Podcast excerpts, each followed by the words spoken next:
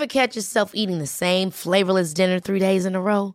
Dreaming of something better? Well, HelloFresh is your guilt-free dream come true, baby. It's me, Kiki Palmer.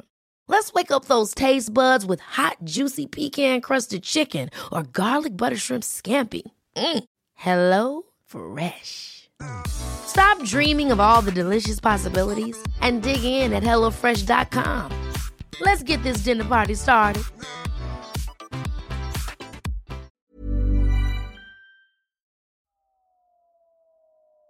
Déclic. Non masculin, moment qui détermine la compréhension d'une situation, une prise de conscience ou les deux. Salut, c'est Sophie et Juliette de 18h17 Productions et vous écoutez Le Déclic. Aujourd'hui, nous recevons Marie Casaïs. Marie Casaïs est une artiste illustratrice spécialisée dans les œuvres érotiques. Dans cet épisode, Marie nous raconte son parcours de petite fille passionnée de dessin mais pas très sûre d'elle à artiste accomplie. Elle nous dévoile à travers les années son évolution artistique et personnelle, mais aussi et comment elle a trouvé sa voix, son style et sa façon de s'épanouir. Et cette semaine, dans Le Déclic, on reçoit Marie Casaïs. Bonjour Marie. Bonjour. Comment vas-tu? Très bien. Eh ben, écoute, avec Sophie, on est ravis de t'avoir euh, de t'avoir dans le déclic. Je spoil pour nos auditeurs, Marie, toi et moi, on se connaît depuis la maternelle. Tout à fait. Et euh, je t'ai invitée dans ce déclic parce que tu es devenue une artiste reconnue. Euh, tu as toujours, euh, je spoil toujours un petit peu de ce dont on va parler, mais tu as toujours été une amoureuse du dessin. Moi, je t'ai toujours Mhm. connue sur les bancs de l'école en train de, de croquer, de dessiner les chats, nos chats, de dessiner surtout des animaux, etc. quand on était en maternelle, en primaire, etc. Et maintenant, t'en as fait, t'en as fait bah, ta voix et ta vie. Euh, du coup, c'est de ça dont on va parler euh, aujourd'hui. Euh, alors, je sais pas si tu as, si as écouté un petit peu, mais dans nos podcasts, on a l'habitude de revenir un petit peu sur l'avant-déclic de nos invités. Mhm. Donc, est-ce que tu peux nous, te présenter, Marie, et de nous dire qui tu es? Donc, je m'appelle Marie Casaïs. Donc, je viens de Rouen, comme Ouais. toi, Juliette.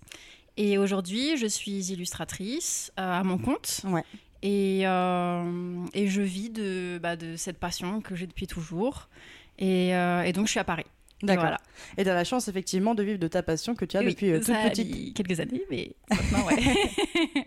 Est-ce que tu peux nous, justement, donc, euh, nous décrire ton métier Ce que tu fais au quotidien, exactement? Comment, euh, Quelle est la vie bah, voilà, d'une illustratrice, d'une artiste parisienne? Euh, bah après, je saurais pas trop si c'est le même rythme que Mm. les autres artistes, mais euh, mais en fait, je vais avoir plusieurs sources de projets. D'accord Soit ça va être mes propres projets et euh, je vais avoir une idée, je vais me débrouiller pour la mettre en forme Ouais. et je vais la publier sur les réseaux Ouais. et ensuite éventuellement faire des tirages à vendre. Donc déjà, il y a ces projets-là. Après, dans ces projets, je peux faire des collaborations aussi avec d'autres artistes, aussi bien euh, photographes, euh, modèles, auteurs, autrices, euh, et d'autres artistes aussi, c'est possible. Et euh, ensuite, donc du coup, je peux vendre soit mes dessins originaux, soit des tirages. Après, des fois, je fais des marchés de créateurs où je vends aussi euh, plus facilement donc, donc mes, mes produits. Euh, sinon, je vends en ligne. Et sinon, après, j'ai aussi des commandes de dessins euh, personnalisés. D'accord. Donc là, il y a des particuliers qui viennent me voir, enfin qui m'écrivent plutôt un mail. Ouais. Et, euh, Ou et sur qui- Instagram. Oui, ou sur Instagram, c'est possible aussi. Et qui me demandent si euh, je peux faire une illustration à partir d'une de leurs photos privées. D'accord. Et en fonction du projet, ben, je dis oui, c'est possible ou pas. Et, euh, et après, sinon, il y a des entreprises qui me proposent la même chose, Ouais. mais plus de manière euh, institutionnelle. On va demander de dessiner un portrait pour une interview, ou pour euh, une chronique, ou un truc comme ça, ou un séminaire. D'accord. Et donc, bah, après, Ou avec une pub, le- ce genre de choses. Moins pub Moins. Euh, ça va vraiment être plus des petits portraits comme ça, à droite à D'accord. De gauche. collaborateurs, etc. pour des entreprises. Ouais, pour des entreprises. Donc en fait, ça va plus être vraiment euh, ma, ma personnalité, mais ça va être mon coup de crayon. D'accord. Et par contre, ça arrive aussi qu'il y ait des magazines qui viennent me voir, ou des entreprises, pour euh, faire une illustration à partir d'un article qui sera dans le thème de l'érotisme euh, et euh, ou du corps. Oui, parce qu'en fait, Marie, euh, on l'a pas expliqué, mais toi, tu es plutôt euh, spécialisée dans les illustrations, les dessins qui mettent en avant plutôt l'érotisme ou, ou le corps, en fait. Ouais, tout à fait. On va en parler juste après de comment tu as fait euh, prendre ce virage à ta Ouais. carrière. on va parler justement aussi de comment tu en as fait pour en arriver là. Euh, quel est ton parcours Quelles études tu as faites? Donc de bas, j'ai dessiné tout le temps quand j'étais Mhm. petite, mais des petits dessins comme ça, euh, sur des cahiers et tout. Mhm. Euh, j'ai aussi pris des cours de peinture, ou on va dire d'art plastique, avec des, des maîtres peintres et tout ça, euh, pendant euh, genre bah, toute mon enfance. Mhm. Et ensuite, je suis arrivée en, en art appliqué au lycée. J'ai fait un bac art appliqué, en, je suis arrivée en première. Donc, euh, j'ai eu le bac. Et après, je me suis spécialisée en design graphique pour entrer dans un BTS. Euh, toujours à Rouen. Ouais. Et, euh, et en fait, ce qui m'intéressait vraiment, c'était euh, savoir, enfin connaître toutes les ficelles sur tout ce qui touchait au visuel. Ouais. Et même si j'étais pas ultra fan de faire des logos, et ben je me suis dit ça pourra toujours me servir de de savoir faire ça, de, de comprendre quelle couleur évoque quel Quel domaine quel domaine, Ouais. de, de- de connaître les typos, de savoir mettre en page des affiches, parce Mhm. que en fait j'étais toujours admirative des affiches, Ouais. mais en soi euh, ce qui m'intéressait c'était- juste le dessin. D'accord. Qu'il y Mais avait je me dessus, suis ouais. dit, ouais, voilà. Et donc, donc en fait, je me suis dit que même si en soi le graphisme euh, c'est pas quelque chose d'inné chez moi, Ouais. et ben ça pourra toujours me servir pour faire des affiches illustrées et au moins savoir placer des titres et tout. Ouais. euh. Et donc après ça, je me suis, je suis restée encore en études et j'ai fait un DSA, c'est un diplôme Ouais. supérieur d'art appliqué. Et euh, là, je l'ai fait euh, dans la Creuse, dans une petite ville qui s'appelle la Souterraine. C'est vrai que vrai je me rappelle de cette époque-là où t'étais Oui. dans la Creuse. c'est fou. Et parle-nous-en justement un peu comment ça se fait qu'il y a une- bah, parce que les DSA, c'est un. Moi, je m'y connais un petit peu puisque j'ai fait des études d'art aussi. Mm. Je fais des études de stylisme et le DSA, c'est un peu le plus gros diplôme que tu puisses avoir en fait en, en art appliqué. Euh, comment ça se fait que ce soit, euh, c'est- qu'il y ait une, une formation aussi prestigieuse, genre dans la Creuse, sans vouloir dénigrer la Creuse, Oui, oui. mais disons que, disons que toutes les, les grandes écoles sont souvent dans les grandes villes. Pas forcément Paris, mais dans les grandes villes en tout cas. Ouais, bah, hum, en fait, je pense que c'était aussi une volonté de, de certains profs qui vivent là-bas Mhm. et qui ont monté aussi le diplôme supérieur parce qu'en fait, quand je suis, quand j'ai fait ce master, c'était la première promo. Enfin, je faisais partie de la première promo. Avant, il y avait que un, un pôle à appliquer, mais avec que des BTS, mise à niveau. Et nous, on était les premiers masters. Et en fait, c'est vraiment ces profs-là qui euh, avaient pour volonté de d'orienter toute cette formation autour euh, ben, de, de l'éco-conception, du design responsable. Ah oui, c'est ça. Et le fait d'être dans une zone rurale aussi, ça permettait d'être beaucoup plus impliqué dans des questions d'environnement, des questions sociales, euh, et, euh, et de, de peut-être aussi prendre un peu de recul sur, sur peut-être le, le flot un peu incessant de la ville Ouais. et, euh, et prendre plus de recul par rapport à ça. quoi. Ah, c'est c'est une belle approche, je trouve. Oui. Et euh, t'as toujours rêvé d'être artiste depuis que t'es petite? Ça, Oui. ça a toujours été ton. euh, Ouais, carrément. Oui, bah en fait après... Ah, moi, je sais, hein, mais. oui, ça tu sais. mais, euh, mais je savais pas quelle forme ça allait Oui. prendre. Je me souviens euh, en maternelle, je voulais, enfin, j'avais rencontré certains peintres, ouais. euh, ou enfin rencontré ou pas. C'est juste que j'avais compris que le métier de peintre et pouvait exister, Ouais. et, euh, mais je savais pas si c'était possible pour moi et tout. Et donc du coup, ça me déprimait un peu. Et parce que j'avais beaucoup de mal à l'école, en tout cas en arrivant en, en primaire.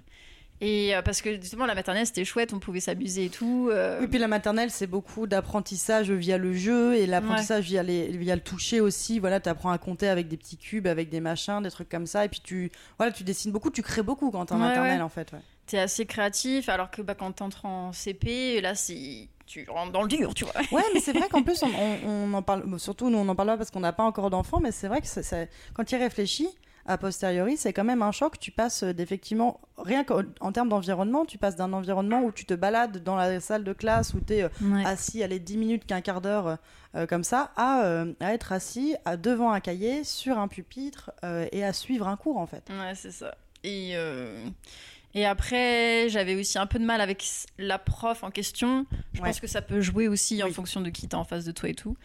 Et, euh, et du coup, mon rêve de devenir artiste euh, s'éloignait de plus en plus. Je me dis, mais comment c'est possible et tout. Et en fait, après, j'en ai parlé à ma mère à cette époque. Et puis, elle m'a dit que que si c'était possible et tout ça, mais que pour devenir euh, artiste, il faut savoir compter, lire, pour pouvoir présenter son travail, le vendre. euh, C'est une belle façon de- d'expliquer un enfant, Ouais, je trouve. ouais. carrément.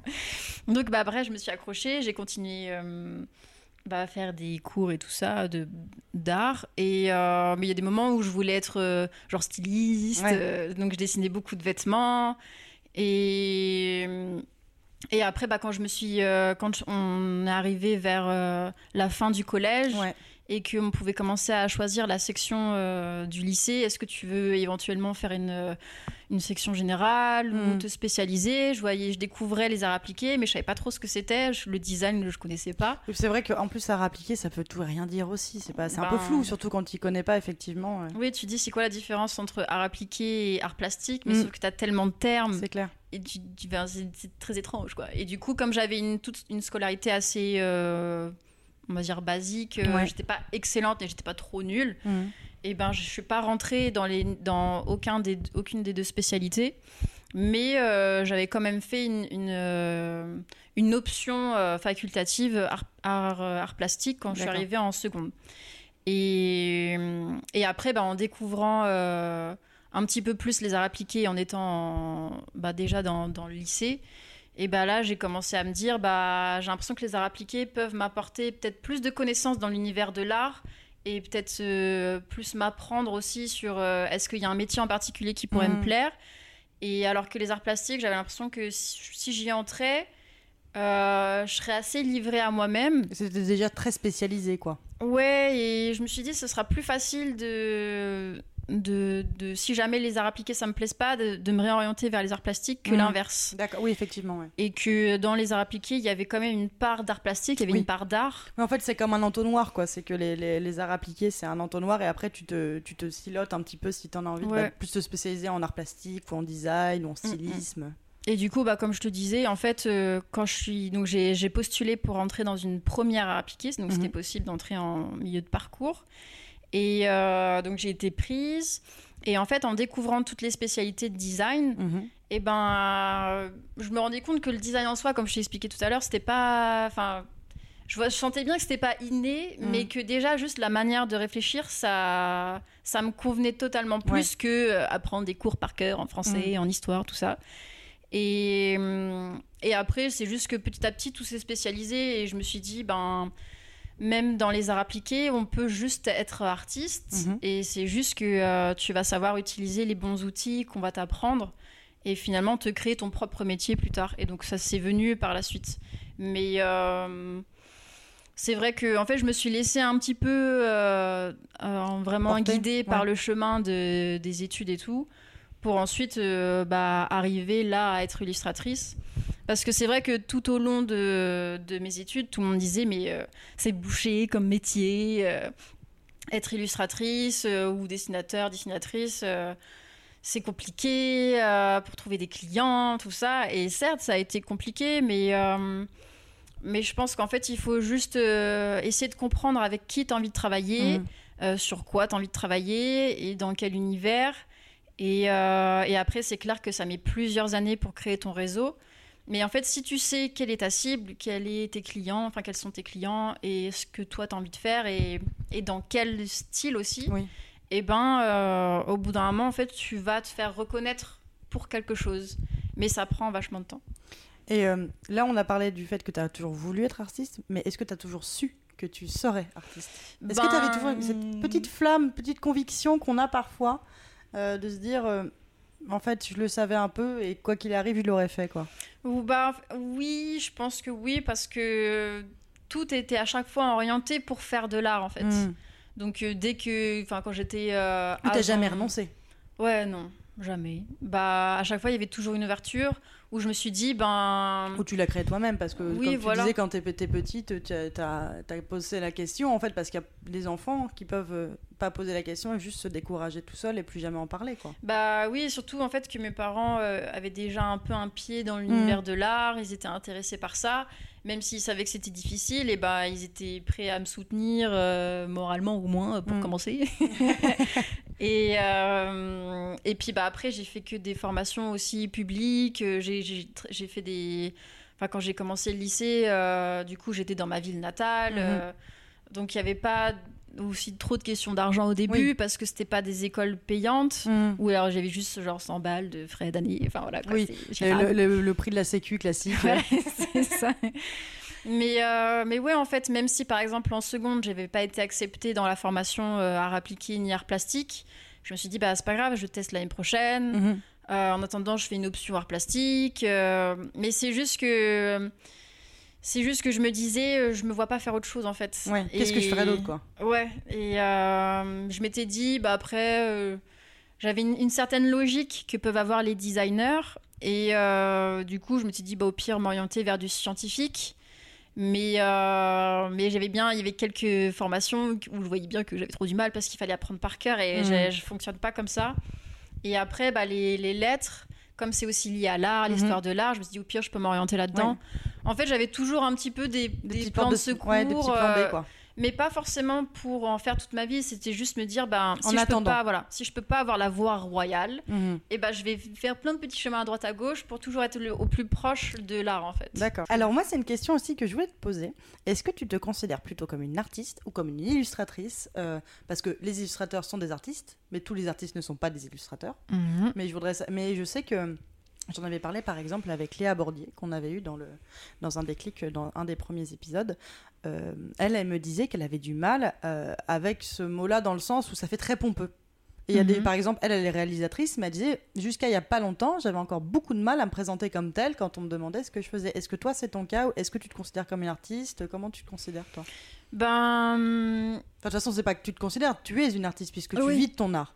Mais euh, est-ce que, par exemple, tu as du mal à, à- à parler, à parler en ces termes de toi? Non parce que je dirais que déjà je m'identifie un peu comme les deux Mhm. parce que pour moi euh, illustrateur dessinateur euh, et même un peu les autres métiers autour Mhm. du dessin euh, on va chacun va avoir quand même un, un certain style Euh, on va préférer dessiner numériquement avec de la peinture avec du crayon à, à deux couleurs comme moi mais il y a des moments où en fait bah voilà je vais faire mon propre dessin je vais pas avoir un commanditaire Mhm. et donc du coup là je vais plus m'orienter comme étant artiste Oui. Parce que je vais, je vais être mon propre chef du début à la fin. Et puis tu vas laisser libre cours à ton imagination. C'est ça. Et après, ben, il y a parfois des commanditaires qui viennent me voir voilà, pour dessiner d'après euh, une photo privée. Et euh, je reste l'artiste parce que même si je peux demander est-ce que vous avez des couleurs favorites, Mhm. est-ce que euh, ceci, cela, et ben ça va être vraiment mon œuvre quand Mhm. même. Et euh, si la personne va me dire ah mais euh, par exemple est-ce que tu peux m'arrondir ma fesse et tout ça, Mhm. et ben je vais je vais quand même avoir un peu le dernier mot alors que Ouais. même si c'est le client et ben je vais dire bah oui mais c'est mon œuvre euh, si tu Mm. viens me voir c'est parce que tu as confiance en, en moi en mon style en, mes choix ouais. et, euh, et donc bah, je vais expliquer euh, pourquoi je vais choisir telle chose et pas une autre après ça reste aussi le même enfin le même retour que pourrait faire un designer Mhm. graphique mais je dirais que l'artiste il peut avoir un petit peu plus de poids que le designer Qui est que pour le client. Ouais, parce que je dirais que le, le designer, il doit, euh, au bout d'un moment, se- un peu se complaire euh, au désir de, du client, même s'il va toujours avoir un rôle de de- d'accompagner, de, de, euh, de conseiller au mieux et tout. Euh, mais j'ai l'impression que l'artiste, il va avoir un côté un petit, avec, avec, un- peu plus d'ego Mhm. et, et qui peut se permettre de s'imposer un petit peu plus que le designer, sauf si le designer commence vraiment à être très reconnu et qui finalement devient Oui. un peu artiste aussi, Ouais. ou c'est genre bon, bah, c'est Après, ça peut-être- dépend aussi où toi, tu te, en, toi en tant qu'artiste, où tu places ton propre curseur en fait de tolérance aussi. euh. Enfin voilà, du coup, je trouve que les deux sont assez liés, mais ça me dérange pas de m'appeler euh, artiste. Mhm. Et, euh, et même illustratrice, euh, c'est vrai que ben comme je suis un- à la base, j'ai commencé mon métier comme étant graphiste, Mhm. mais dès que je pouvais, je, je dessinais euh, dans les projets. Ouais. Je disais, bah, est-ce que je peux faire des pictos dessinés Ouais. euh, plutôt qu'en mode un petit peu euh, Que des trucs des- téléchargés sur Shutterstock. Ouais, voilà, ou alors juste pas travailler trop avec Illustrator, Illustrator et tout ça, et plus dessiner à la main, et après reprendre éventuellement avec les logiciels, mais il y avait vraiment une base De graphique un peu ouais. cursif et tout, Ouais. comme, comme si on écrivait à la main. C'est vrai que toi, tu. C'est une question qui n'était pas dans ma liste, mais c'est vrai que toi, sur ton style, tu, tu gardes toujours de l'illustration à la main. Tu es très attaché à ça parce que dans tous tes euh, projets que l'on peut voir sur tes réseaux sociaux, sur ton site, etc., il y a une base toujours de dessin à la main. Euh, bah en fait oui, euh, j'avais essayé un petit peu de, de me mettre au logiciel, mais c'est vrai que j'ai du mal à faire quelque chose que je connais pas, que je Ouais. comprends pas, et surtout quand je sais que ça va mettre du temps. Illustrator, c'est une tannée. Et ouais, ça a mis beaucoup, beaucoup de temps avant que je sois à l'aise avec Illustrator. Et, euh, et en fait, j'ai l'impression d'avoir aussi pas avoir tous les outils. Mmh. euh, oui, la tablette graphique. voilà, j'avais pas acheté toutes les options, des brushes, des pinceaux et tout. Et en fait, je dis Et donc t'es moins libre, quoi. Oui, et en fait, je me suis dit, ben. Enfin, t'es pas moins libre, t'es plus limité. Oui, euh, et après, j'avais pas cette curiosité de me mettre à fond sur ce Mm. logiciel. Bah, faut, avoir envie, quoi, parce que les logiciels, euh, c'est comme tous. Hein, euh, si t'as pas envie, c'est vraiment, t'as l'impression d'être face à un mur. Si tu t'es emmerdé, t'es vraiment, ça me saoule. Et après, en même temps, je me suis dit, bah, c'est un peu dommage de choisir, on va dire, la facilité Mm. avec un crayon à papier, parce qu'au début, je dessinais que au crayon à papier et un peu au feutre. Ouais. Et, euh, et après, sinon, je faisais de la peinture, euh, acrylique et aquarelle. Mais puis aussi un peu genre. euh, Enfin, j'utilise plein de techniques et j'aimais en fait ce rendu avec le papier. Après, les logiciels peuvent aussi te proposer de faire ça. Mais. euh, mais je sais pas, je trouvais que c'était. J'avais plus. de- Mes sens étaient plus développés en ayant un contact avec le papier. Et, euh, et aussi, tu as ce côté où tu peux pas revenir en arrière. Si, si jamais tu rates, bah, Ouais. tu peux. Tu apprends à, À on va dire, à réparer, Ouais. à ranger, ou alors bah, tu recommences sur un autre papier. Quoi. Ouais. Et finalement, tu vois l'évolution de ton, tes dessins. Ton euh, trait. euh. et hum, je sais pas, je, je préférais comme ça, quoi.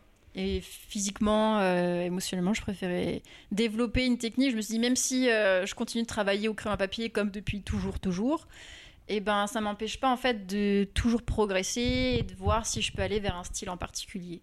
Ok. Et ben justement, on va passer à ton déclic. Toi, toi, toi ton déclic euh, sur ton style, justement, c'était de te mettre à faire du dessin érotique. Euh, et en fait, tu t'es fait connaître notamment euh, en faisant des boulis, qui sont ta signature euh, et le noyau de ton art.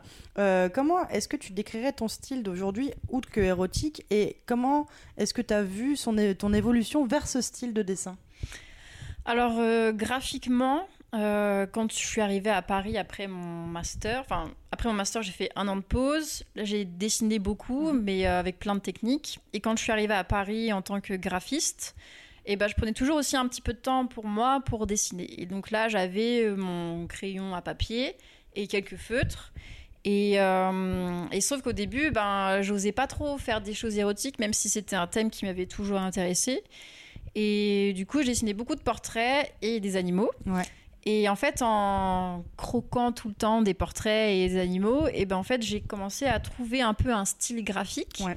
Donc il y a, si je peux le décrire, ce serait vraiment un côté académique. Ouais. Donc c'est-à-dire il y a les bonnes proportions, les Mm. bons om- ombrages et tout ça, c'est réaliste.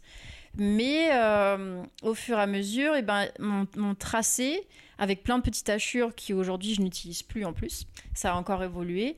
Et ben, il y a un côté un petit peu contemporain. Mhm. euh, et du coup, je trouvais que c'était assez original parce que à la fois j'arrivais à avoir euh, ce besoin de réalisme, donc côté académique, et en même temps, je réussissais à me à, à me trouver un petit peu mon propre style pour pas que ce soit du dessin vu et revu. euh, et j'avais beaucoup de personnes à ce moment-là qui me disaient Est-ce que tu vas dessiner à Montmartre et tout? Je fais Non. non, mais en fait, du coup, en fait, voilà, les gens ils m'associaient beaucoup à ça, c'est-à-dire un illustrateur qui Caricature- dessine très bien. ouais. Après, pas forcément en caricature, d'accord. mais comme Du un. dessin extérieur, en Voilà, fait. du- ça. que moi, j'en avais des, des cours en, en, en école, ce qu'on appelle du croquis extérieur, où en fait, voilà, tu vas, tu vas croquer en fait, bah, des monuments, euh, des places. Donc, effectivement, à Montmartre, tu- on peut en trouver euh, à Place du Tertre, euh, ou qui vont dessiner la basilique, etc. Ouais. Après, moi, c'était pas pour dessiner de l'architecture, mais des portraits. D'accord. Et c'est juste euh, quand tu fais des portraits, tu peux donc faire des caricatures, Mhm. mais aussi des, des dessins très réalistes. Bien sûr.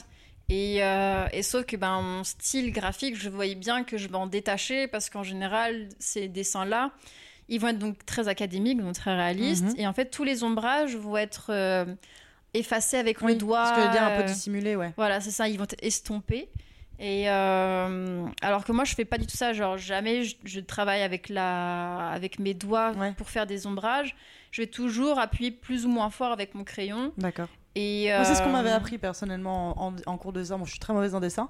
Et c'est ce que j'en ai retenu, effectivement, du croquis nu. On m'avait dit, pour faire des bons ombrages, il vaut mieux, en fait, euh, jouer sur le rapprochement des traits ou sur la- l'appui que tu donnes sur le crayon plutôt Mhm. que de faire un estompage au doigt, quoi. Ouais, ouais.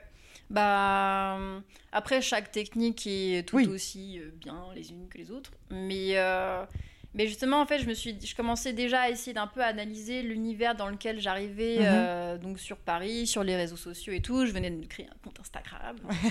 et, et en fait, euh, j'avais compris que même si euh, j'avais le droit de dessiner des portraits si Ouais. j'avais envie et tout ça, mais euh, pour, pour pouvoir un peu sortir du lot, il fallait que, euh, que je me trouve un style un petit peu plus euh, original. Ouais.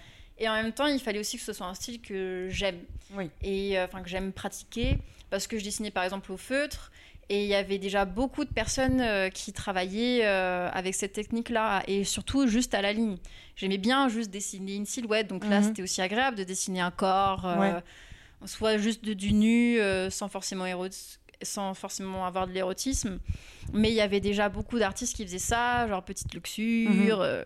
Regard Coupable. T'avais aussi euh, Estine Coquerel qui faisait ça. Et j'adorais, et, et je, faisais, je faisais des dessins aussi un peu dans le même genre, mais je me suis dit, mais je veux pas qu'on me dise, ah, mais tu fais comme Mhm. tel.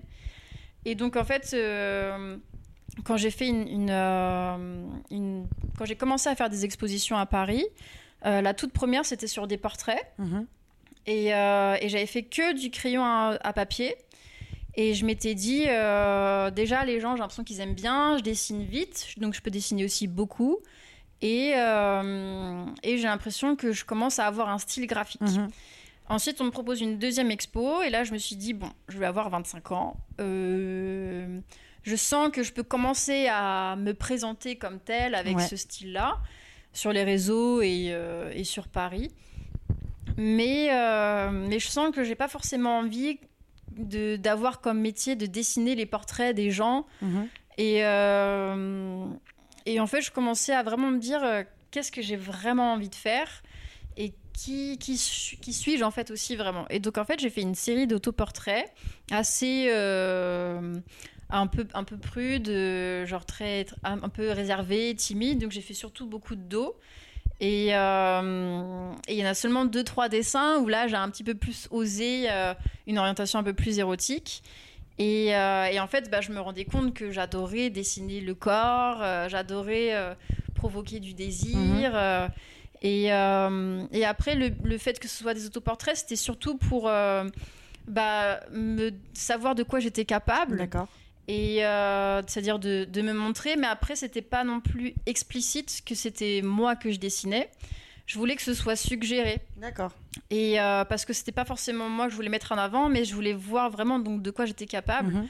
Est-ce que je peux oser démontrer un dessin de moi sans forcément dire que c'est moi? Donc il y a quand même une part de protection, Ouais. euh, d'identité.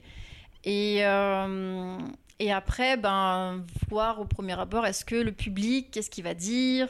Donc je suis une, euh, une jeune femme qui dessine euh, donc du nu. En plus, c'est donc plus ou moins suggéré que c'est moi que je dessine. Mhm.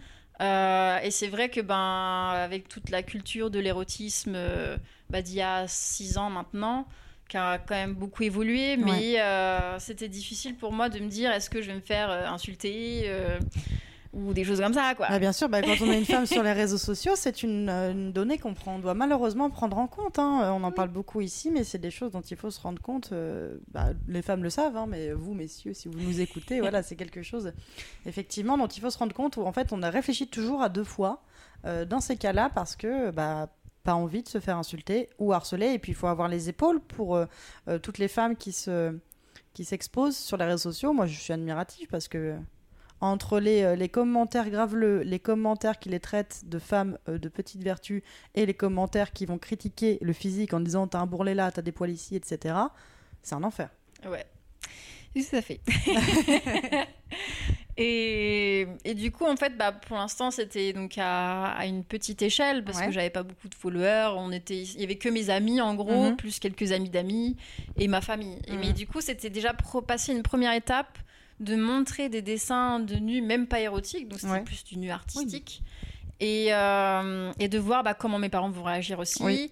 Euh, comment euh, bah, les parents de mes amis vont Ouais. et puis certains amis aussi, quoi. oui, c'est ça. Et en fait, j'ai eu que des bons retours parce que euh, c'était vraiment des dessins un peu timides. Ouais. Et il a- donc, il y en avait juste deux, trois qui étaient un peu plus osés. Donc, il y avait un buste où je, montais mes, je montrais mes boobs et bien en avant, tu vois. Et, et l'autre où j'attrapais les fesses avec mes mains. Et, et finalement, c'était presque ces dessins-là qui étaient les préférés. Ouais. Et, et ce que les gens, ils, ils ont commencé à me dire à- pour cette première expo vraiment orientée euh, sur le corps, et, ben, et, qui, et ce qu'on me dit toujours encore aujourd'hui, c'est que mes dessins, euh, ils sont à la fois sensuels, donc parfois aussi érotiques, mais euh, pas vulgaires. Ouais, non, moi, moi je te vois, je- je- très honnêtement, de plus en plus certains, moi je les trouve érotiques tes dessins, mais je les trouve plus sensuels qu'érotiques. Mm, Parce mm. que tu vois, par exemple, pour moi, euh, Regard coupable ou peut-être Luxure, là c'est plus de l'érotisme parce qu'on va suggérer aussi la pénétration, le sexe ou un sexe anal, tu Mm. vois, ce genre de choses. Et toi, t'es moins là-dessus, t'es plus sur le corps et l'emmêlement des corps plus que vraiment sur euh, la, la façon de bah, dépeindre un acte, un acte sexuel en fait, Ouais. ou suggérer un acte sexuel. Bah, c'est vrai qu'on n'est pas trop dans la même approche avec euh, ces deux artistes-là. Mhm. parce que euh, comme ils travaillent en silhouette, Ouais. juste euh, donc le contour des corps à la ligne, euh, une ligne noire en général, et ben hum, ils vont euh, vraiment mettre euh, une situation euh, en scène. Et donc bah voilà, c'est vraiment on va voir une fellation, Mhm. une éjaculation, des Mhm. trucs comme ça. Euh, alors que mes dessins, comme je vais vraiment dessiner le corps en entier, sa chair, Ouais. euh, ses plis, ses ombrages, Mhm. et ben en fait on va pas forcément euh, voir le, la scène en soi. En fait, il y aura plusieurs niveaux de lecture Ouais. du coup. Et, euh, et comme on va être assez étonné de voir un grain de peau, de voir euh, des corps rouges, des corps bleus, euh, orange, Mm. vert, enfin toutes les couleurs, et ben euh, on va aussi se concentrer sur, sur la chair, la sensualité, l'émotion, plutôt que vraiment sur ce qui se passe en soi. Quoi. Et, euh, et après, c'est aussi parce que euh, bah, j'aime bien euh, créer donc toujours en fait du, du désir Ouais. et pas nécessairement euh, montrer un acte sexuel Ouais. direct. C'est vrai que c'est plus suggestif en effet. Ouais. Après, quand on me dit qu'on aime bien mon travail parce que c'est pas vulgaire. Il y a des moments où je me dis, ben justement, après, des fois, j'ai en- j'ai envie de faire aussi des choses Bah ouais. vulgaires et que c'est pas mal non plus. Et puis tu fais, oui, tu fais pas ça pour en te disant, je veux pas que ce soit vulgaire. C'est juste qu'en fait, Oui, toi, c'est ton style qui est comme ça. Et voilà, c'est. Mais euh, ce qui t'a fait connaître, Marie, euh, c'est les boulis du lundi. Ouais. Euh, Est-ce que tu peux nous parler un petit peu de ce projet-là? Donc, euh, on était là à la jeunesse de ton, de, de ton art et là où Mm. tu as commencé à faire, à faire tes dessins érotiques et sensuels. Euh, et maintenant, on va parler du moment où ça a commencé à exploser. Donc, c'est avec les boulis du lundi. Est-ce que Oui. tu peux- est-ce que c'est bien avec ça que tu as explosé ou c'est bien ça? Ouais, ouais, c'est ça. Ouais. Est-ce que tu peux nous expliquer ce que c'est les boulis du lundi et quel était le projet? Alors, bah, du coup, en fait, pour, pour revenir un tout petit peu en arrière, donc si on revient sur mon expo euh, euh, d'autoportrait Mhm. Qui s'appelait Grain de beauté, et ben un an et demi plus tard, on me repropose de faire une exposition. Et là, je me dis, bah, qu'est-ce que j'ai fait euh, depuis tout ce temps? Et, euh, et en fait, je sors tous mes dessins que j'avais publiés sur Insta, ceux que j'avais pas Mhm. publiés, tout ça. Et je me rends compte que j'avais dessiné beaucoup de fesses. Et donc je me dis, ben, bah allez, hein, je vais faire une expo de fesses. Et donc j'avais appelé cette expo pêche parce qu'il y avait beaucoup l'émoticône Ouais, pêche qui était utilisé pour représenter la fesse et tout. Après, c'était tellement. euh, Enfin, ça a tellement saoulé Instagram qu'il a commencé un peu à censurer l'usage de, Ouais, de cette, euh, ouais. de cet emoji. Mais en tout cas, à cette époque-là, je me suis dit, vas-y, euh, je vais faire une expo que je vais appeler pêche et je vais faire que des dessins de fesses. Mhm.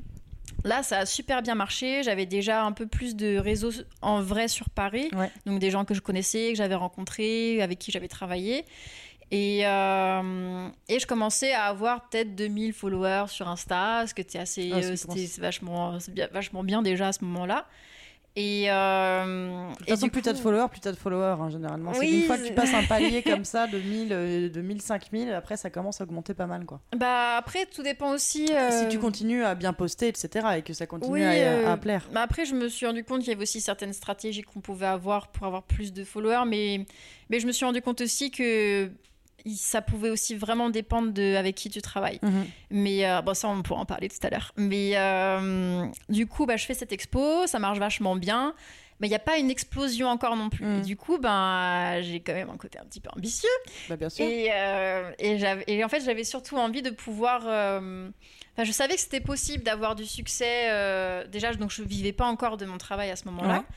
Et euh, je savais que c'était possible d'avoir du succès dans le, dans le milieu érotique, euh, Ouais. que ce soit sur Instagram ou en vrai, parce que bah. Il y avait des artistes qui, avec qui ça cartonnait. Et, euh, mais je savais que mon style pouvait être un petit peu particulier par rapport à ce qui était en vraiment les tendances sur les réseaux. Donc c'était surtout bah, voilà, des dessins à la ligne, Mhm. en noir et blanc plutôt et tout ça.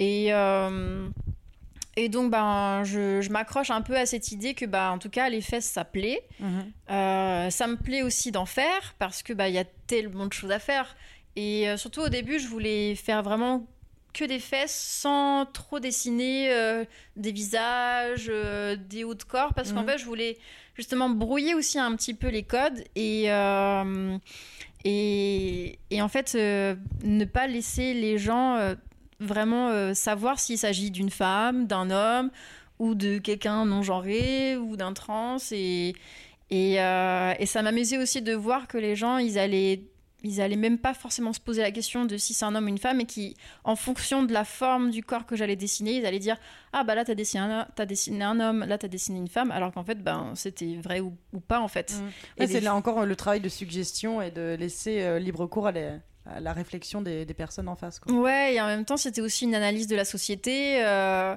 de... De... se dire que fesses rondes égale femme. Oui, voilà, alors qu'en fait, ben, pas du tout. Ouais, c'est clair.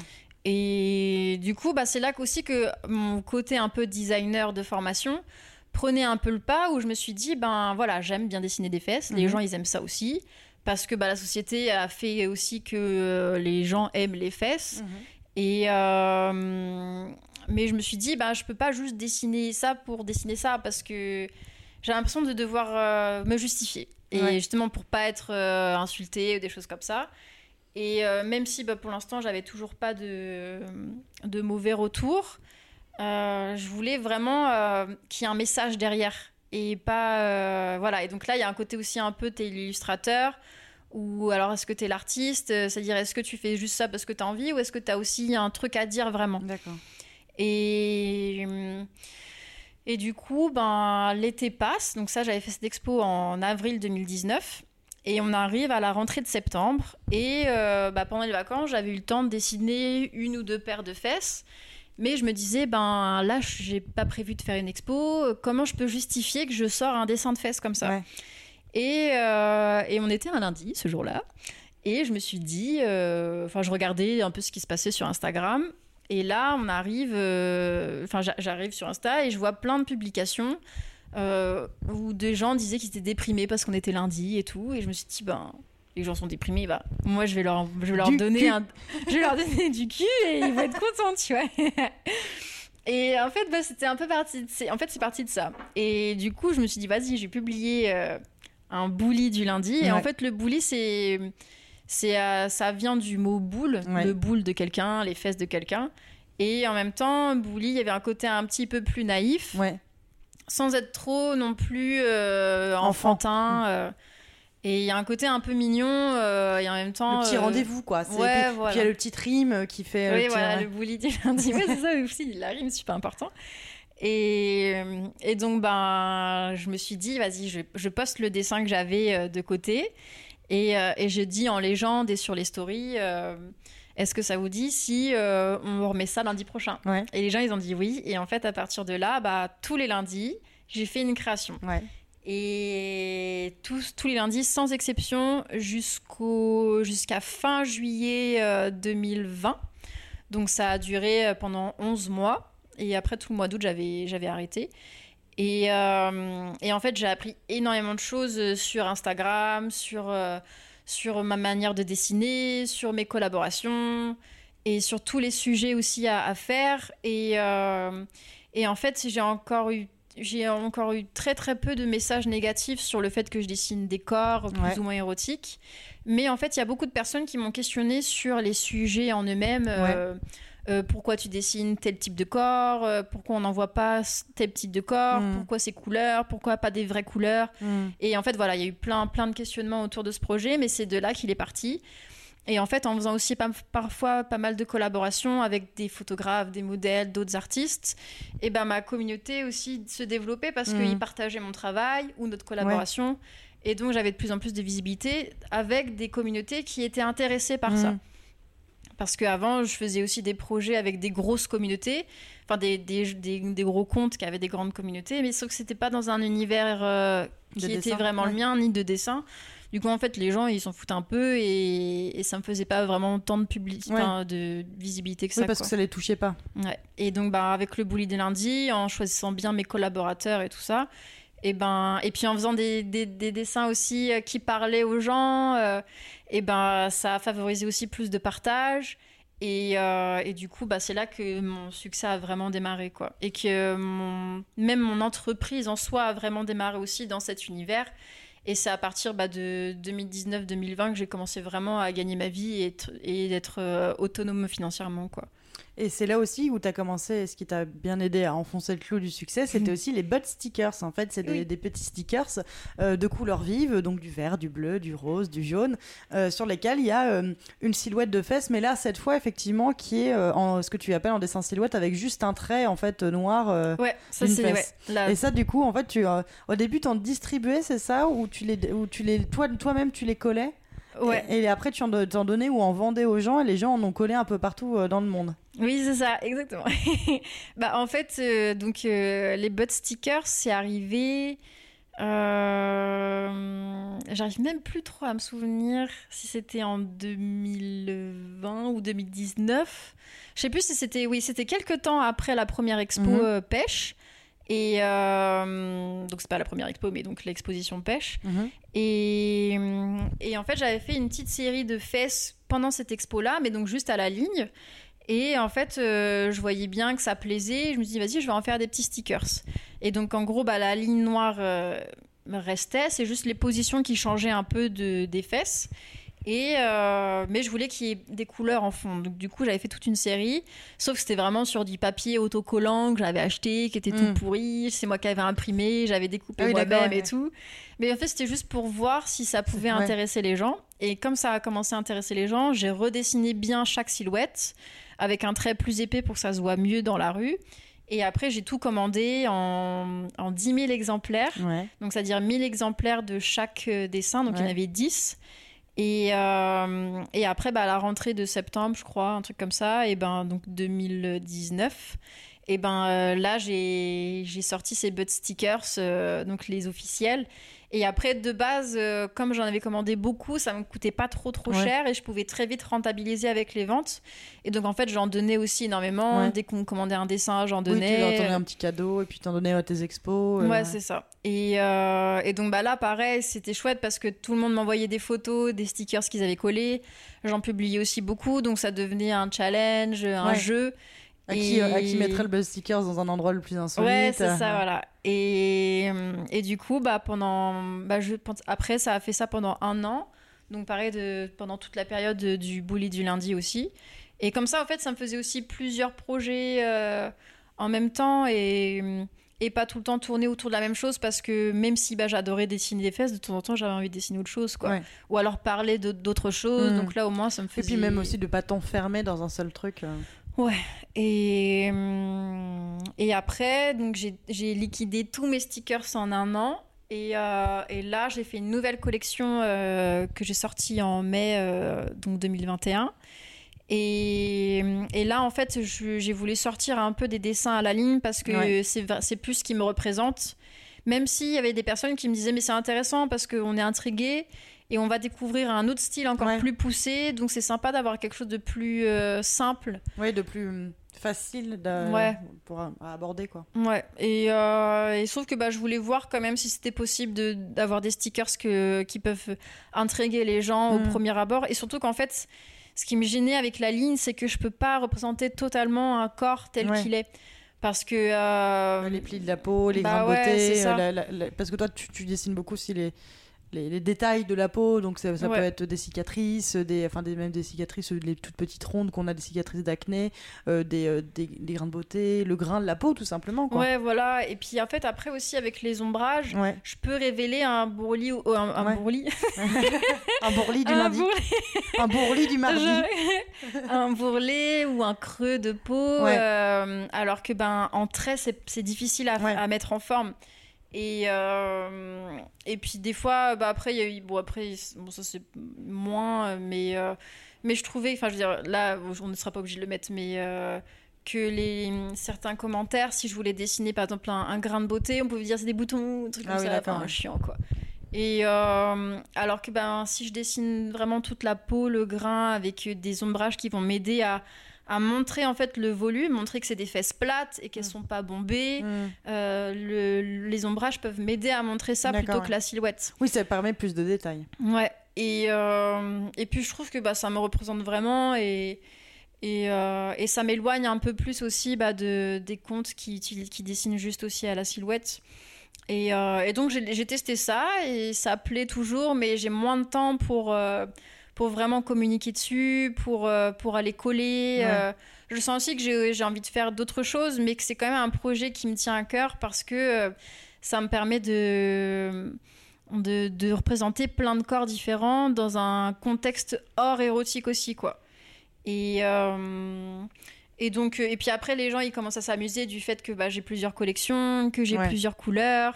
Là, j'ai sorti une, une collection en, en papier holographique. Donc, en fait, il y a toujours le dessin, mais le fond du papier est, est genre brillant, arc-en-ciel. Ouais, trop bien. Et du coup, les gens, ils commencent à faire collection et tout. Du coup, c'est quelque chose que je vais continuer, même si j'ai moins de temps pour, euh, on va dire, vraiment m'amuser euh, sur le terrain avec. Ouais. Et euh, tu disais que tu as un peu d'ambition, donc tu avais envie d'un tel succès, mais est-ce que tu t'attendais à avoir un tel succès, notamment euh, par, euh, par les boules, les boulis? Euh, bah, bah oui non. C'est parce qu'en fait, quand j'ai commencé à dessiner donc des corps, je voyais que ça plaisait, Mhm. mais je j'explosais pas encore. Ouais. Et et donc je savais pas si c'était possible, surtout avec mon style de dessin. Mhm. Et, euh, et quand ça a commencé vraiment à exploser, euh, donc c'est-à-dire que je commençais à avoir euh, 1000 followers par mois et tout ça, euh, et ben je me suis dit, bon là c'est quand même sérieux. Mais en fait, je me rendais compte que plus tu pouvais avoir de followers, plus tu pouvais aussi avoir un peu de stress sur Ouais. quand tu publies. Est-ce plus que de pression. voilà, est-ce que ils vont, les gens ils vont aimer? Du coup, t'as voilà, t'as plus de pression et c'est euh, petit à petit aussi moins agréable parce que au lieu de kiffer, et ben tu stresses quoi. Ouais. Et, euh, et après tu te dis mais mais si je publie c'est parce que j'ai juste envie de publier quelque chose qui me tient à cœur, quelque chose qui pourra faire euh, aimer des gens, les toucher, même si ce sera pas tout le monde, tant que ça touche quelques personnes, c'est ce qui compte en fait.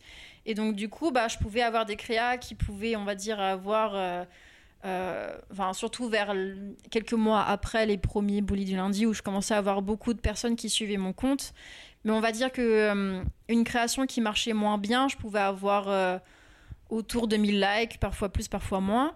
Et une créa qui marche très très bien, je pouvais aller jusqu'à 3000, 4000, 5000. Et, et c'est toujours un peu le cas aujourd'hui.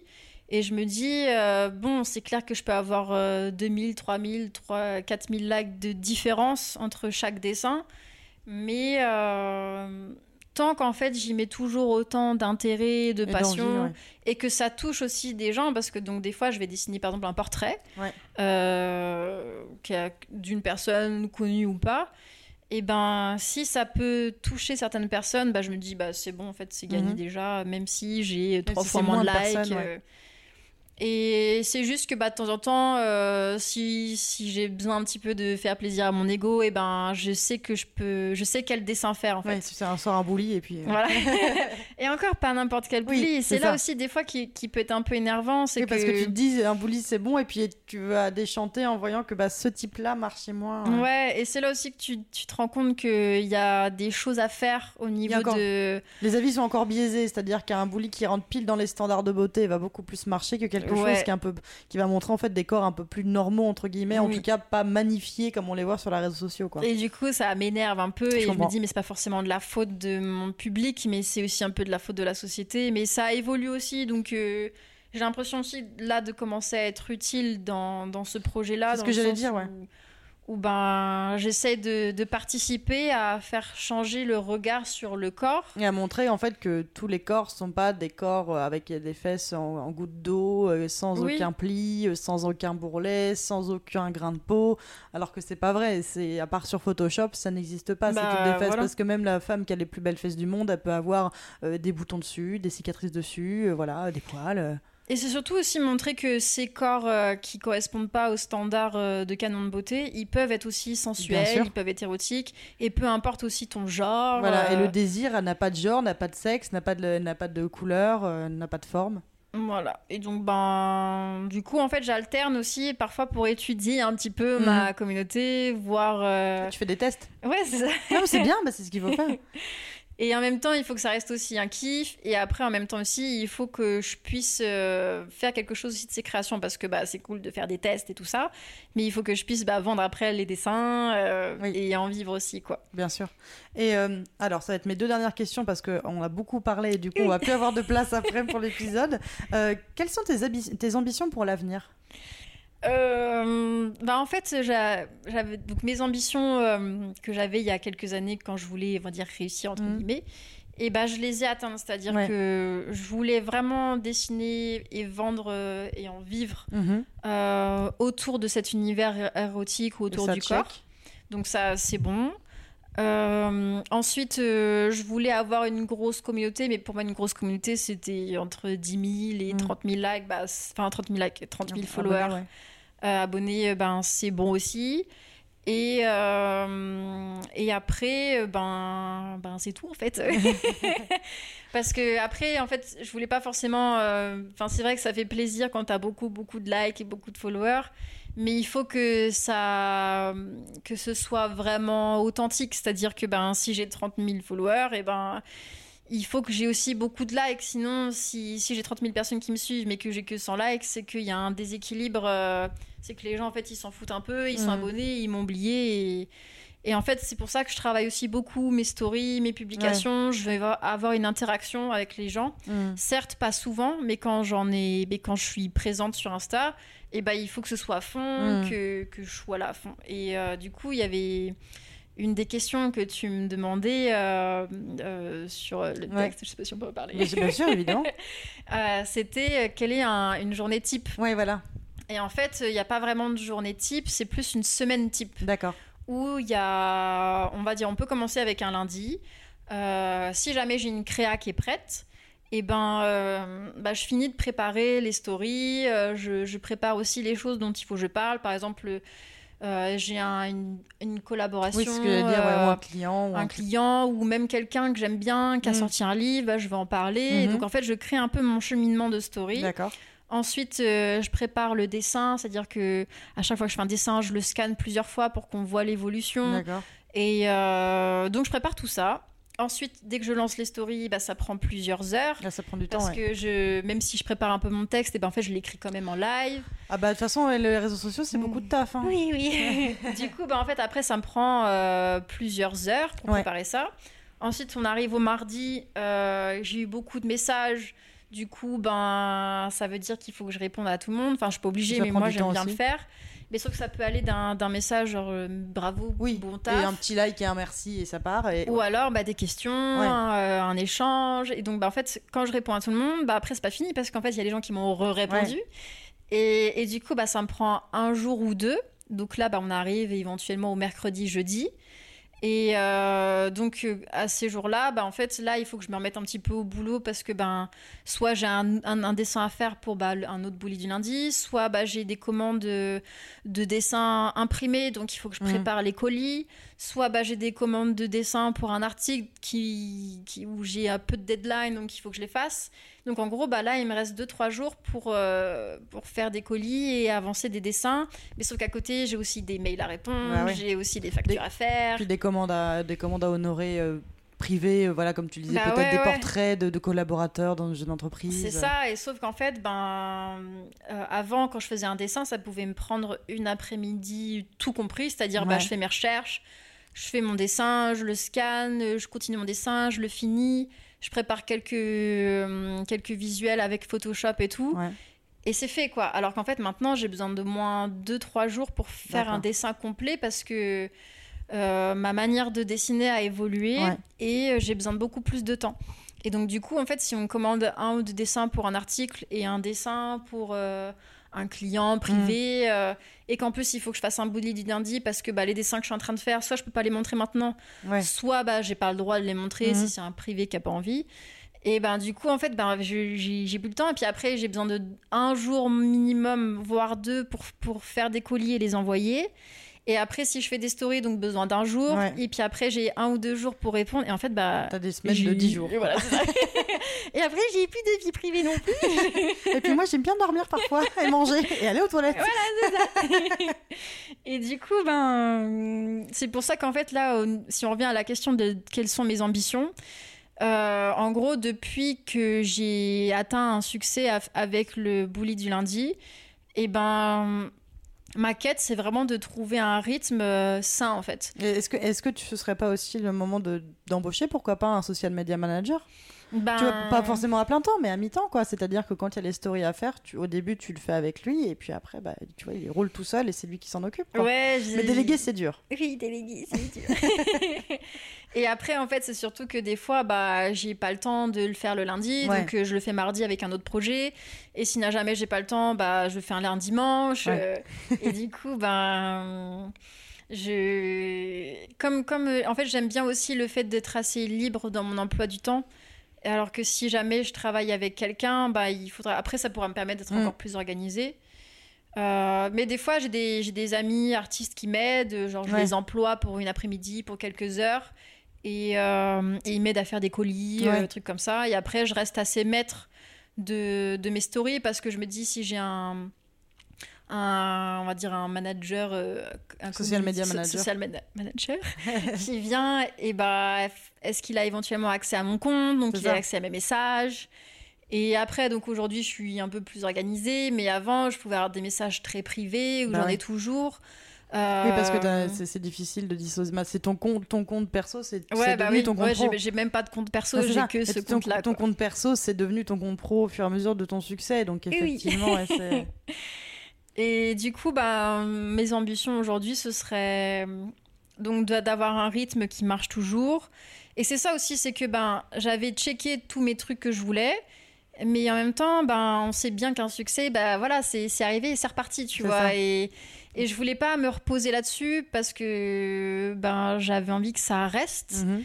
Et, euh, et en même temps, je voulais pas m'ennuyer, je voulais pas ennuyer mon public. Donc en fait, ma quête aujourd'hui, c'est juste euh, développer, développer, développer. Après, peut-être que, euh, bon, s'il arrive un jour à 100K, ce serait trop stylé. Mais en fait, c'est pas quelque chose que je veux vraiment forcément tout de suite. Ouais. Parce que je me dis déjà que c'est un petit peu compliqué à gérer euh, bah, 30 000, 35 000 euh, abonnés, plus autant de demandes de, Ouais. de création, plus moi qui mets plus de temps à dessiner. Et ben chaque chose en son temps Ouais. Tant que j'arrive à pas être trop stressée par que ça procède par Instagram. palier, ouais. Et du coup, bah, en fait, ouais, euh, tout, le- tout le côté confinement euh, l'année dernière, Mhm. ça m'a appris aussi à me déculpabiliser de pas être sur Insta parce que j'avais pas envie, parce que j'avais d'autres choses à faire. Et, euh, et des fois aussi, en ayant beaucoup de succès, bah, on va beaucoup te demander aussi de faire des collabs. Mhm. Ou de parler d'un projet, tu vois, parce que moi, les stickers, je les avais envoyés à pas mal d'artistes. Mhm. Et donc, bah, ils en. J'avais pas de contrepartie, ils étaient pas obligés d'en faire des stories Oui, et tout, c'est juste parce que je les kiffais et que dans tous les cas, je savais qu'ils allaient en faire quelque chose euh, et c'est ça que je voulais, quoi. Voilà, même si c'est le coller sur leur ordinateur. Ouais, euh, voilà, ça parlera déjà un petit peu. euh, Et sauf que ben, le jeu d'Insta, c'est quand même de faire des stories avec. Et sauf que ben, eux, ils font pareil avec moi. Ils Mm. m'envoient leurs livres, ils m'envoient des dessins. Oui, donc ça rajoute encore des choses à mettre en Ouais, avant. et des euh. fois, j'ai l'impression d'avoir plus de taf à faire pour faire de la pub pour les autres que Ah ouais. moi du temps pour faire un dessin et enfin le publier, tu vois. Ouais. Du coup, j'essaie de trouver aussi un équilibre avec ça. Et euh, donc là, ma quête, c'est vraiment de, de pouvoir continuer de développer, de pas m'ennuyer, de pas en- ennuyer mon public et euh, bah, de continuer à en vivre. euh, et, euh, et voilà, quoi. Et ma dernière question, c'est une question qu'on a, avec laquelle on aime bien clôturer avec Sophie. Qu'est-ce que tu dirais aujourd'hui à la petite Marie qui aimait pas l'école et qui voulait être artiste mais qui savait pas comment faire? Ben, On a réussi. Top Je- petite Marie. Oui, c'est ça. Je pense que c'est vraiment, ben, accroche-toi. Euh, Peut-être. euh, Enfin, je pourrais, je voudrais pas dire de changer certaines choses parce que bah, j'en suis arrivée là où j'en suis. Mais c'est plus que hum, tout le côté où euh, là on vient plus sur une question de société où en fait ben les, fi- les filles doivent être globalement calmes, Mm. studieuses, bienveillantes. Euh, tu dois faire tout pour tout le monde, donc Ouais. être parfaite pour euh, ton mec euh, ou euh, et on on va dire mec parce qu'on va être dans une Voilà. société hétéronormée. Bien sûr. Euh, parfaite avec ta famille, parfaite avec tes potes, euh, Mm. parfaite avec ton corps, Ton euh, travail, donc euh, pas machin. être euh, donc euh, enfin avec ton travail et tout. Et en fait, ben du coup, euh, quand quand j'arrivais justement euh, après mes études et que je voulais euh, faire des dessins érotiques mais que j'osais pas, Mhm. et ben en fait ça aujourd'hui ça m'énerve parce que euh, on nous a pas appris à être aussi un peu chill comme les Ouais. mecs euh, où c'est genre ah bah c'est pas grave euh, enfin c'est pas grave si tu fais pas ci c'est pas ça ou alors euh, Enfin, en fait, on nous a pas appris à juste être aussi un peu égoïste, Ouais. à faire des choses pour nous et à être moins, euh, À se soucier plus du regard des autres, quoi. ouais, voilà, et de d'être plus ouvert et tout ça. Mm. Et en fait, moi, au bout d'un moment, ça me complexait énormément parce que je pouvais avoir envie de faire certaines choses, mais j'y arrivais pas parce Ouais. que j'étais bloquée. euh, je, me trouvais naze. T'avais un biais euh, psychologique, ouais. Ouais. et en fait, je pouvais voir des copines, donc euh, orientées, enfin, genre et filles, qui, qui, qui étaient plus ouvertes, plus détendues avec la Mhm. sexualité et tout. Et en fait, moi, je les admirais et je les enviais aussi parce Mhm. que j'arrivais pas à être si cool, en fait. Ouais. Et ça s'est développé que au fur et à mesure. Et le dessin m'a beaucoup aidé à m'affirmer. Mais je me souviens que une fois, j'étais, euh, j'avais peut-être une dizaine, 10-15 ans, euh, vraiment dans ces eaux-là, même peut-être plus dans les 10-12 ans. Et j'avais fait un dessin d'un, de deux personnes qui étaient en train de se pécho dans un hamac. J'avais dessiné ça quand j'étais donc euh, Au collège. au quoi. collège. Et c'était en vacances, il y avait mes parents, des amis de mes parents et tout. Et j'avais fait ce dessin, sauf que bah là, du coup, ça fait un peu branché cul, euh, Ouais. alors que j'ai 12 ans. Et euh, Puis, mais En même temps, 12 ans, c'est à cet âge-là que tu commences à te bah toucher, oui, etc. t'as arrêter- Bah, c'est ça, faut- c'est le moment- où ça commence à te titiller. Faut arrêter un petit peu de se dire que t'es encore un enfant. C'est pas vrai. Oui, et À puis... cet âge-là, t'es encore un enfant, mais tu te découvres aussi. C'est Ouais. le moment où tu commences un peu à te masturber. C'est le comment tu ton corps change, donc tu t'observes dans le miroir, euh, où tu commences à avoir du désir, à avoir euh, voilà. Enfin, c'est. Bah oui, enfin, et du coup, ben, j'avais fait ce dessin. Et les, les enfants à côté de qui j'avais fait ça, ils étaient... je sentais qu'ils trouvaient ça un peu euh, osé. Ouais. mais que ça passait. Et puis en fait, pour moi, c'était genre, bah oui, c'est un peu osé, mais bon, voilà, coucher de soleil, couple dans un hamac. Mm. euh, et puis en plus, c'est genre une tête au-dessus de l'autre, un peu en Oui. mode missionnaire. Enfin, en plus, tu voyais rien, t'avais Ouais. le hamac, tu vois. Ouais. Et, et en fait, après, euh, j'avais entendu genre les parents des différentes familles qui étaient là, qui étaient en mode, euh, c'est pas très correct, quoi. Et en fait, du coup, bah, plein de petites choses comme ça me m'ont m'ont un peu bloqué par la suite et, euh, et après même dans ma vie personnelle ça m'a beaucoup euh, ça m'a trop influencé et, et, euh, avec le recul ça m'énerve et du coup ce que je pourrais dire à ma pe- à la petite Marie ce serait de de plus oser euh, De et moins, parce faire, que- euh, de moins faire attention à ce que pensent les autres. Ouais, et en fait, au bout d'un moment, j'avais réussi dans ma vie perso à être. euh, à, à plus oser parce que. Mais avec cette directive, euh, pas de regret. Parce que pendant Mm. tout, tout mon collège, j'osais pas faire des choses et je regrettais énormément. Et, euh, et à partir euh, peut-être du lycée, euh, un truc comme ça, j'ai plus osé, même si genre mon cœur battait à 1000 à l'heure dès que je voulais faire certaines choses et tout.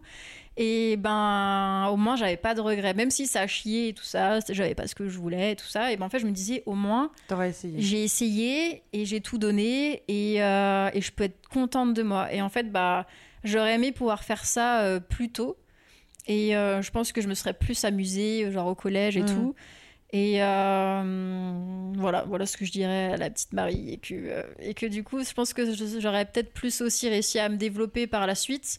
Et de pas complexer aussi d'avoir certains, euh, certaines préférences, par exemple au niveau graphique. Mhm.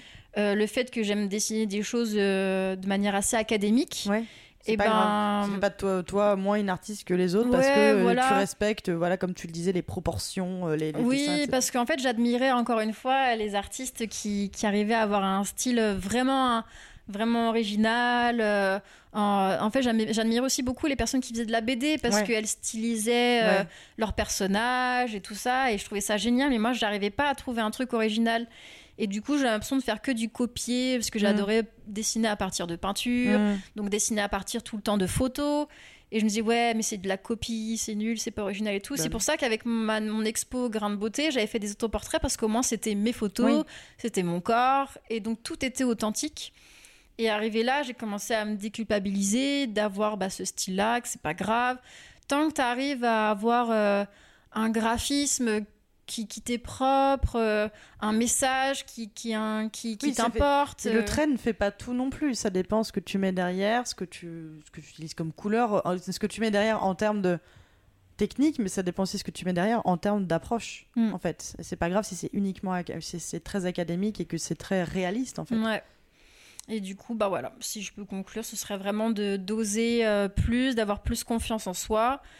Euh, éventuellement, enfin, je dirais pas forcément de s'entourer de personnes qui ont, qui peuvent te donner confiance en toi parce que bah t'es en train de découvrir, les autres se découvrent Mm. aussi, les autres sont aussi sous influence de la société, de la famille et tout.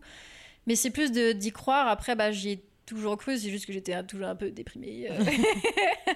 Enfin, les premières années sur Paris où je faisais du graphisme et tout, tous les, tous les trimestres, je faisais une- des crises d'angoisse parce que Ouais. bah, ça décollait pas, parce que je faisais pas vraiment ce que je voulais. Donc, euh, vraiment, c'est ben, Oser, se ça va le faire, ça va le faire, il faut y croire. Trouve un chemin, euh, débrouille-toi pour, euh, pour avancer, même si tu te chies un peu, même si c'est pas le succès que tu veux, bah, t'as appris au moins des trucs, t'apprends Mm. un truc, bah, tu vas t'en servir pour la suite et tout. ça ne pourra que te servir, quoi. Et, et finalement, c'est aussi le, enfin, une manière de voir les choses de la vie. Et, et qu'après, ben, teste plus, enfin, niveau graphisme, dessin, teste des choses et n'aie pas peur de d'assumer ce que, enfin, ce que tu aimes aussi, Ouais. quoi, et de, de bien t'orienter là-dessus si c'est vraiment ce que tu veux à fond. Et voilà. Trop bien. Et ben, je te remercie beaucoup, Marie. J'invite évidemment tous nos auditeurs à te suivre sur Instagram, même si tu as, Oui. même si tu as beaucoup plus de followers que nous n'avons d'auditeurs. non, je devrais pas dire ça. Mais euh, en tout cas, je te remercie beaucoup, Marie. C'était hyper intéressant. Et puis, bah, je te dis à très bientôt. Merci à vous, les filles. Bisous. À bientôt, bisous. Merci d'avoir écouté le déclic de Marie. Si cet épisode vous a plu, pensez à nous laisser 5 étoiles et un gentil commentaire sur votre application de podcast préférée. Suivez-nous sur les réseaux sociaux, at 18h17 Productions, et n'oubliez pas de suivre également Marie, at Marie Casaïs. On se retrouve bientôt pour un nouvel épisode.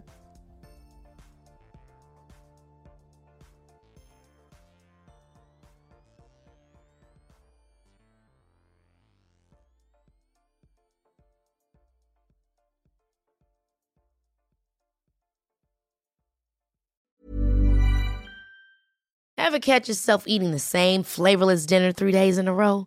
Dreaming of something better? Well, HelloFresh is your guilt free dream come true, baby. It's me, Gigi Palmer. Let's wake up those taste buds with hot, juicy pecan crusted chicken or garlic butter shrimp scampi. Mm. Hello Fresh. Stop dreaming of all the delicious possibilities and dig in at HelloFresh.com. Let's get this dinner party started.